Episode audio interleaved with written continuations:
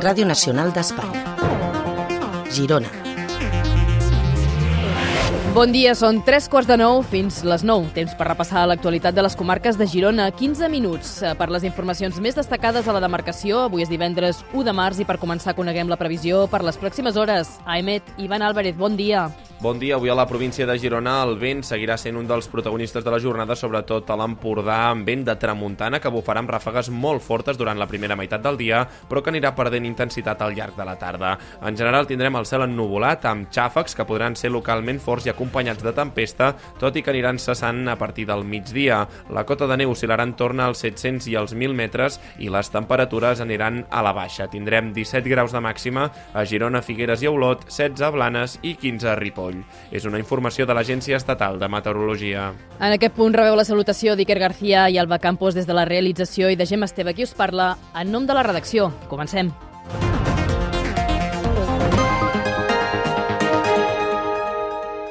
Aquesta matinada han començat els treballs de neteja i reparació de l'AP7 i la Nacional 2 a l'altura de Puntós, després de que nit els tractors marxessin cap a casa. A hores d'ara, aquestes dues vies, i mentre durin els treballs, segueixen encara tancades. Com deia, Manit es va desconvocar el tall després de quatre jornades de mobilització. Els pagesos gironins ho van decidir en una assemblea després d'haver aconseguit, diuen, el 90% del que demanaven. L'assemblea va ser llarga, s'hi va explicar punt per punt els acords assolits i després va fer la votació on finalment es va decidir marxar cap a casa malgrat que no van aconseguir la destitució de l'actual director de l'ACA, Samuel Reyes. Jordi Ginabreda, de Revolta Pagesa, reconeix que és l'únic element que els ha faltat, però en general es mostren satisfets. Desconvoquem una mica contracor perquè nosaltres, els nostres tres, no els, hem, els tres objectius que teníem nosaltres, no els hem eh, aconseguit al 100%, però amb les millores que s'aconsegueixen a nivell global pel territori català i per la resta de, de companys del país, entenem que també hem de fer un, un pas de valentia eh, i de solidaritat amb la resta de companys i donar-los aquest, eh, aquesta empenta i aquesta ajuda.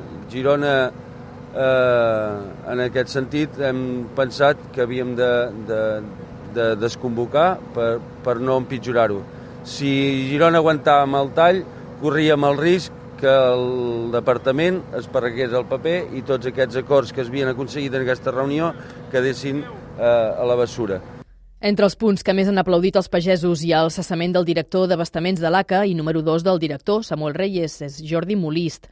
També han celebrat el canvi de nom de la conselleria, que passarà a anomenar-se Departament d'Agricultura, Ramaderia i Pesca, i que els acords de la taula agrària passin a ser també acords de govern. Tot i això, els pagesos ja han amenaçat el govern que tornaran amb més força si els compromisos que s'han adquirit no s'acaben complint. L'abat de Poblet, Octavi Vilà, serà el nou bisbe de Girona. El seu nomenament posarà fi a dos anys de vacant al capdavant del bisbat. Octavi Vilà va néixer a Tarragona fa 63 anys. És monjo des del 2006 i sacerdot i abat de Poblet des del 2015. A l'abril es convertirà en el nou bisbe de Girona, ocupant així el càrrec que va deixar vacant Francesc Pardo quan va morir el març del 2022.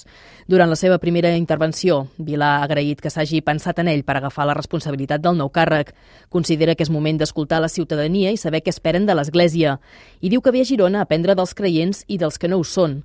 També ha explicat quines seran les primeres actuacions ja en el càrrec. Anar coneixent la diòcesis fins d'aquí un temps, evidentment, que la conegui una mica no es podran prendre decisions. Sí, hi ha algunes coses que ja m'han pensat que hauré de fer, com confirmacions que havien estat ajornades o batejos de com sacaments d'iniciació als adults, etc. i això serà el més immediat. També ha reconegut que li ha costat acceptar el càrrec perquè no és un fet habitual que un abat sigui elegit bisbe. Des de la diòcesi asseguren que l'esperen amb els braços oberts. Ho explicava Lluís Sunyer, l'administrador diocesà de Girona. Una gran bona notícia per Girona, pel nostre bisbat, un home proper, servicial, un home treballador, un home contemplatiu, un home que intenta trobar Déu a la vida de cada dia. La vida de la comunitat l'ha trobat i l'ha trobat també en la vida com a abat a la comunitat. I ara el tindrem entre nosaltres. El papa Francesc ja va proposar formalment Octavi Vilà com a candidat a nou bisbe de Girona l'octubre de l'any passat, però el nom s'ha mantingut en secret eh, fins, a, fins avui. La presa de possessió serà el proper 21 d'abril a les 5 de la tarda. I ara us expliquem que l'Oficina Antifrau ha detectat irregularitats en el nomenament del director de Serveis Territorials d'Educació a Girona. L'oficina va rebre una denúncia anònima quan Adam Manyer va ser nomenat l'any 2021 i després de diverses indagacions, fa uns mesos Antifrau mm, hauria constatat ja aquestes accions incorrectes.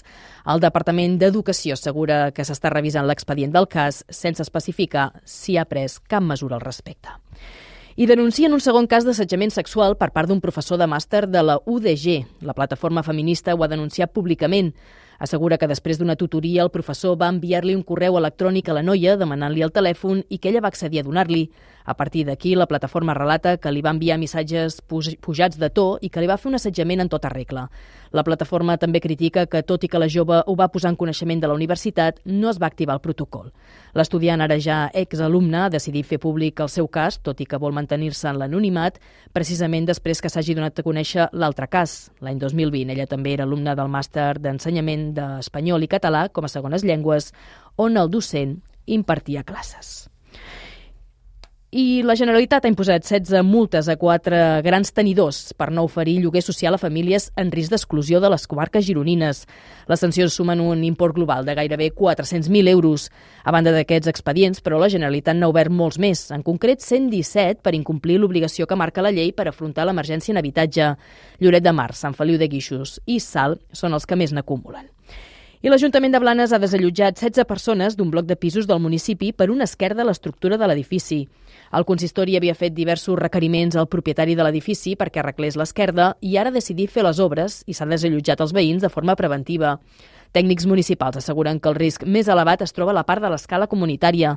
Ho explica Jordi Hernández, alcalde de Blanes. Des del servei d'urbanisme es van fer requeriments als serveis tècnics de la, comunitat de propietaris eh, se'ls va donar ordre d'execució, llicència d'obres, però es va demorar el temps. Ahir justament van fer una reunió els arquitectes que porten a la comunitat de propietaris i van detectar una escletxa molt més gran del que s'esperaven i de seguida van, vam actuar i, i bueno, vam, vam decidir doncs, per, per prevenció de s'allotjar. Mentrestant, el consistori ha ofert allotjament a les cinc famílies afectades. Dir que són sense els afectats, d'aquests 11 els tenim allotjats als manys en pensió completa i els altres cinc doncs, estan allotjats a cases de familiars o d'amics. La previsió és que en una setmana la deficiència ja pugui estar solventada i els veïns puguin anar tornant a casa seva. I anem fins a Figueres, on una baralla a la plaça de l'estació ha acabat amb un home ferit de gravetat després de rebre una ganivetada al coll. Els fets han passat pels vols de les 5 de la tarda d'aquest dijous, quan uns agents de paisà de la Guàrdia Urbana han vist la baralla i han demanat reforços. La intervenció ha permès detenir l'autor in situ i el SEM ha atès a la víctima, que ha estat traslladada a l'Hospital de Figueres en estat greu. Es tracta de dos homes que viuen en un pis ocupat de la plaça i que amb anterioritat haurien ja protagonitzat altres aldarulls. I Sant Pau de Segúries ha rebut una injecció de 320.000 euros dels fons europeus Next Generation per unir la via romana del Capsacota i la via verda i crear així un itinerari d'interès turístic. Aquest dijous s'ha presentat la finalització de les obres, que han durat 5 mesos. La connexió de les dues vies s'ha fet a partir de la remodelació del carrer Guàrdia de Sant Pau, on s'ha donat prioritat per als vianants i ciclistes i no pels vehicles.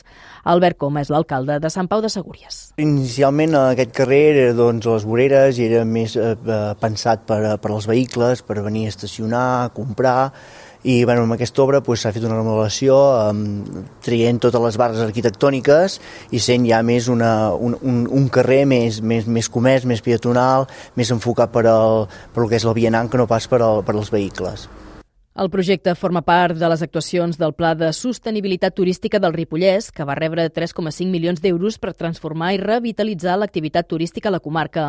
Pel president del Consell Comarcal, Amadeu Rossell, aquesta és una obra molt important perquè encaixa, diu, amb el tipus de turisme que volen atraure, integrador i respectuós amb la natura. Són unes actuacions importants per a la comarca, per al Consell Comarcal, perquè realment doncs, ens, ens venen a donar un tipus de turisme que a nosaltres ens interessa molt, integrador, que respecti les normes de natura, que respecti tot i que realment doncs, ens, ens doni una posició, ens posicioni molt bé, doncs, primer dins de la comarca, després dins de Catalunya, Espanya i fins i tot, jo diria, en el món.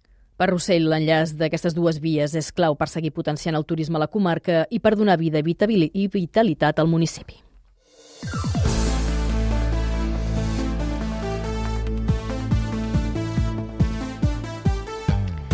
I ara la crònica d'esports amb Josep Guardiola. Com vàrem anunciar en l'informatiu del migdia d'ahir de Ràdio Nacional, ahir mateix a la tarda l'Ajuntament de Vilablareig va donar llum verda perquè comencin avui mateix les obres de la nova ciutat esportiva de la Girona Futbol Club, un projecte que inicialment comptarà amb dos camps de futbol, amb d'herba híbrida i instal·lacions provisionals que acolliran gimnasos, vestidors i també sales de treball. Inicialment, a partir d'avui, començarà ja a haver-hi moviment de terres i de fonaments L'excavació anirà a càrrec de l'empresa Pere Ferrer de Verges, que es dedica a l'obra pública privada i també als manteniments. Posteriorment, a l'hora de construir els camps, la feina anirà a càrrec de Roy Albert, que ja és l'encarregada de tenir cura de la gespa de Montilivi.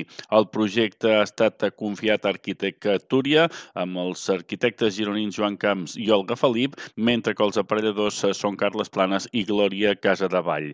Aquestes són unes obres que inicialment s'havien previst amb un total de 5 mesos, la qual cosa faria que el Girona ja comptés amb la seva nova ciutat esportiva en aquesta primera fase el pròxim mes de juliol, la qual cosa faria que hi hagués el trasllat de la vinya cap a les instal·lacions de Vila Blareig. Per altra banda i de manera paral·lela, l'equip segueix preparant el compromís d'aquest pròxim diumenge al camp de la Mallorca, un partit en el que els gironins tenen posat el seu focus, tot i que no volen perdre la perspectiva que ara mateix tenen amb la l'avantatge respecte als seus màxims perseguidors. Ahir en va parlar el central David López. Crec que d'aquí a final de temporada eh, serà la tònica pues, intentar de, de fer números i cabres i a més. És el més normal del món, però per nosaltres, dins del vestidor, l'únic que ens ha de servir és el nostre partit, centrar-nos en, el, en el que toca ara, que és el Mallorca, i, i res més. Lo de més ja veurem què passa. El partit de diumenge serà xiulat per Hernández Maeso, que aquest any ja ha dirigit tres partits del Girona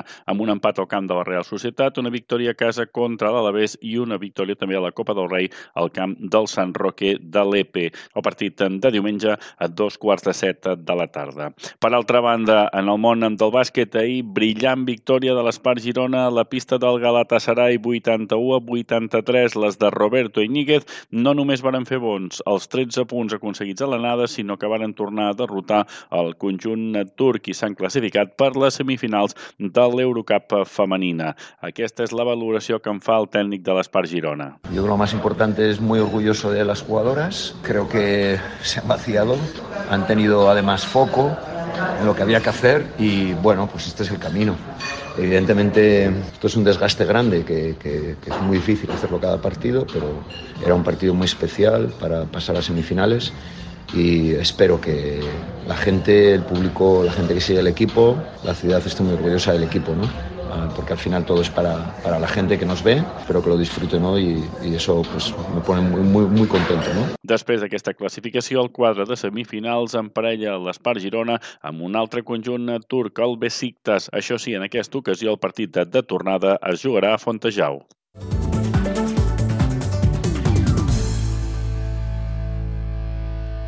I parlem dels Premis eh, Rahola perquè el treball Els últims secrets de Dalí, d'Àngel Madrià i Josep Playà, ha estat guardonat amb el Premi a millor projecte de comunicació periodística, un treball que indaga en la relació del pintor empordanès amb Figueres.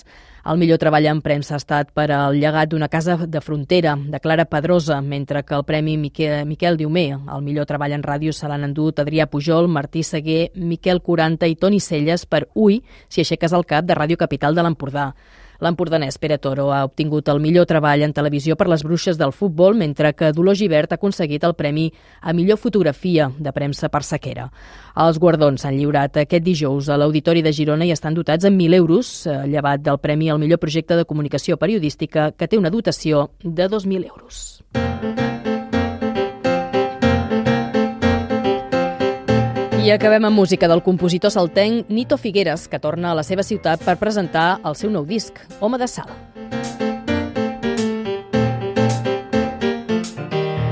El nou treball de Figueres és una amalgama d'estils musicals amb el piano, la bateria i el baix elèctric com a protagonistes. Figueres presentarà el seu nou treball aquest dissabte al Teatre de Sal a les 8 del vespre.